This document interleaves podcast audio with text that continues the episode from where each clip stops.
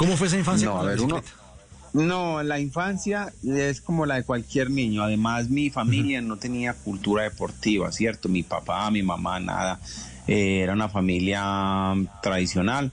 eh, les gustaba el chorro, eh, no hacían deporte, entonces no había el legado de la familia. Sí, porque a veces eh, hoy en día los niños crecen en medio del deporte y o su papá fue deportista o su mamá fue deportista o practica algún gimnasio o algún deporte de hobby, entonces le impregnan al niño eso. En mi época no, realmente en mi época pues los que éramos deportistas éramos los vagos del pueblo, ¿cierto? Un futbolista en ese tiempo era el vago, el gamín, el, el ciclista también, ¿cierto? Ah, era En Urrao. normal. Hoy en, ¿no? y en Urrao y en cualquier parte de Sí. Colombia en ese tiempo, en el año 2000, en el año 2000, el que hiciera deporte de niño era un niño que pues era eh, no era apto para la sociedad porque era un desocupado, porque mantenía con una pelota montado en una bicicleta para arriba y para abajo. Entonces digamos que eh, de hecho pues a mí me pasaba eso, pues era un poquito desadaptado, cansón y mi papá quería que fuera deportista y me metió a muchos deportes hasta que finalmente me di- dimos con el ciclismo y ahí arranca pues una época y me voy enamorando del deporte, empiezo a ganar carreras muy muy fácil, además ¿Cuántos años eh, empiezo tenía, a ganar- Rigo? 14 años. 14 años. eh, eh, mi padre muere, quedamos en una situación complicadita. Entonces el ciclismo me empieza a generar ingresos, me empiezan a pagar, ya me contrató un equipo de acá de la ciudad de Medellín, me empiezan a dar plata y más que por una necesidad, ¿cierto? Yo creo que fue iniciar por una necesidad de salir adelante porque había una manera fácil de ganar dinero montado en una bicicleta. Para mí en ese tiempo ganar carrera era muy fácil, entonces "Ay, qué maravillas. Y ahí arrancó todo esto y ya después ya cuando vienen las carreras eh, Juegos Panamericanos, todos esos mundiales que hacían las categorías juveniles, por ir a Europa en esos años, viajar por el continente, pues me parecía muy, muy bacano y me voy enamorando de este deporte. Y ya después de 35 años, el camino es largo y es muy, muy, muy bello. Ya se está preparando usted entonces eh, este año para marzo, ¿no? La edición 57 del Tirreno Adriático. Así es, ahorita nos preparamos para, la, para iniciar esta temporada. Eh, iniciamos ahorita en Tirreno Adriático, vamos a, a País Vasco, eh, Romandía, unas clásicas. Esa es como la previa antes del Tour de Francia, que es como el objetivo, pues, lo que nos fijamos cada año. ¿Sí me entendés? Hay muchas carreras en Europa, ¿cierto? Hay una cantidad de carreras. Pero digamos que hay unos objetivos para uno y para el equipo que son en las grandes, ya sea el Giro de Italia o el Tour de Francia, que son como los objetivos más ambiciosos que tienen los equipos, entonces por los cuales uno se prepara mejor. Uno se prepara mejor cuando tiene una mente ga- ganadora, Rigo, porque también todo está en la mente, no tanto en el cuerpo. O sea, toca entrenarse. Pero Ah. la cabeza también le mama gallo a uno, ¿o no? ¿O cómo funciona eso para un campeón? Bueno, eh, pues, no hay una respuesta, huevón. Si hubiera una respuesta para eso, eh, el deportista más teso tiene dudas. Sí. El más teso tiene dudas, ¿cierto? Porque uno realmente, uno lo único que muestra en redes sociales es el sí puedo y vamos a intentarlo y, y las cosas buenas. Pero muy pocos deportistas muestran el sufrimiento que hay detrás, ¿cierto? Ejemplo, por ejemplo, mire todo lo que está pasando ahora mi amigo Egan. Es volver a aprender a caminar, es volver a aprender a montarse una bicicleta. El sufrimiento que hay detrás de eso, el sufrimiento que hay para la familia, para los amigos, es inmenso. O sea, y simplemente lo vemos eh, en unas fotos que ha subido estos días, sonriendo, contento, pero es un sufrimiento duro porque es volver a intentar y uno a veces queda con miedo. A mí yo me he accidentado dos veces, sobre todo en el 2019 tuve un accidente un poquito grave y era ese miedo de volver a iniciar y saber si iba a quedar bien, que si iba a volver a coger el nivel.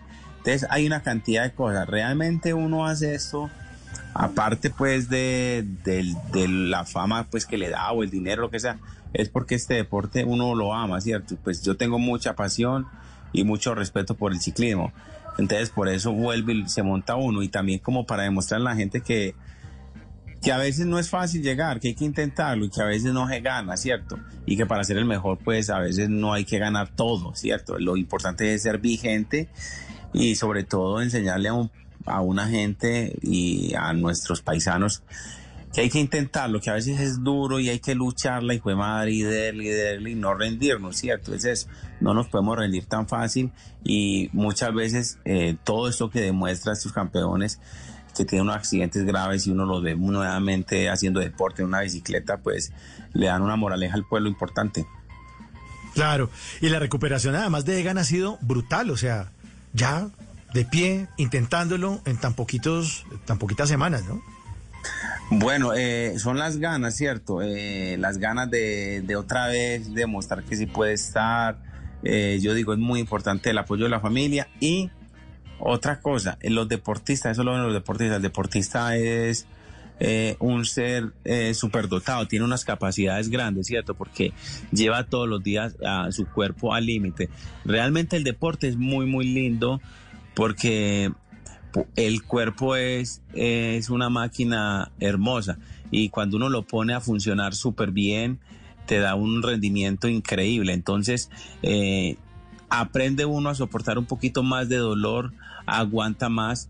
Realmente cuando uno va a hacer fisioterapia, eh, aguante, el umbral del dolor es más alto que de las personas normales, porque ya nosotros eh, para llegar a nuestra condición tenemos que entrenar y sacrificarnos mucho. Entonces cuando tenemos un accidente, no estamos gastando energía entrenando, sino recuperando.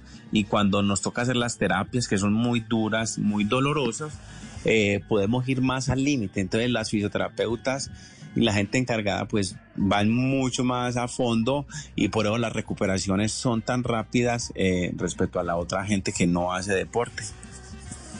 Pero entonces, definitivamente sí está en la cabeza. Y, se lo digo, Rigoberto, porque una vez estuvo aquí en Bla Bla Blue, Oscar Córdoba, una mente ganador, o sea, de campeón. Y es que el tipo se dedicó al fútbol, pero yo decía, este tipo puede haber puesto un almacén de repuestos, igual le va bien. Y usted, usted que está diciendo, mire, eh, Frum, contador, Rublis, lo que sea tan, sí, pero ellos son contactos para hacer negocios. Eso es una mente campeona, Rigo, indiscutiblemente. ¿O no? Claro, no, no, no, porque es que uno no se puede caer en el deporte. Pues imagínate, nosotros hoy en día contamos, eh, iniciamos en nuestra empresa Gorrigo con el año 2014, hoy contamos con, con 15 tiendas en, en Colombia, en, una en Miami, una en Costa Rica, eh, con un equipo súper grande. Eh, obviamente todo esto es importante porque yo he aprendido una cosa, la vida no es solamente deporte. Los deportistas profesionales eh, terminamos nuestra carrera a los 37, 38 años, es muy cortica. Y uno de 38 años, weón, está empezando a vivir, ¿cierto? Y hemos visto muchos deportistas grandes a través de la historia que han hecho grandes capitales y muchas cosas. Y después los vemos... Eh, que se gastaron todo y se gastaron todo y se rumbearon todo, mejor dicho, hicieron fiesta y tal y ya no tienen con qué vivir, simplemente con uh -huh. lo que les ayuda el gobierno o sus amigos de, de, sus equipos y hay muchas historias así, entonces es una de las cosas que me preocupaba a mí cuando me retire qué quiero hacer y bueno, afortunadamente montamos nuestra empresa, Go Rigo Go, tenemos un evento como el Giro de Rigo y seguimos creando tiendas, seguimos creando empleo que tanto necesitamos en nuestro país, ¿cierto? Eh, son cosas muy, muy, muy lindas que suceden pero obviamente pues hay que tener, como usted dice, una mente positiva, porque uno tiene mente ganadora y hay que intentarlo. Lo que pasa es que a veces vende una película de mente ganadora y no se hace el esfuerzo, ¿cierto?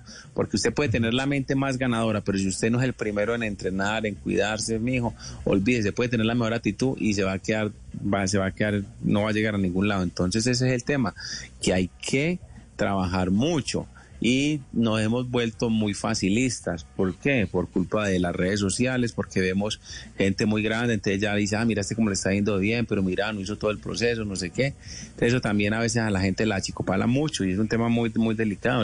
Cada uno se tiene que enfocar en trabajar en, en sí mismo y pensar que por más que lo quiera uno, la mamá, la señora, los hijos, ellos no pueden entrenar por uno. Entonces uno es el que tiene que tomar la decisión e intentarlo, ¿cierto? Y no tener ese miedo a fallar, que a veces nos bloquea mucho nuestras vidas, el miedo a fallar, que nos dirán si fallamos.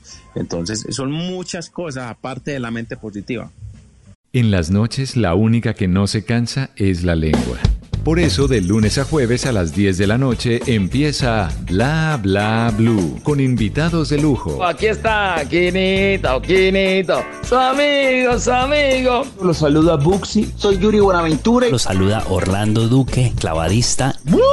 Muchacho. Les saluda Don Fulano. Los saluda Rogelio Pataquigato Casuchi. Los saluda Hernán Orjuela. Con buena música, con historias que merecen ser contadas, con expertos en esos temas que desde nuestra casa tanto nos inquietan y con las llamadas de los oyentes que quieran hacer parte de este espacio de conversaciones para gente despierta. Bla bla blue. De 10 de la noche a 1 de la mañana. Bla bla blue. Porque ahora te escuchamos en la radio.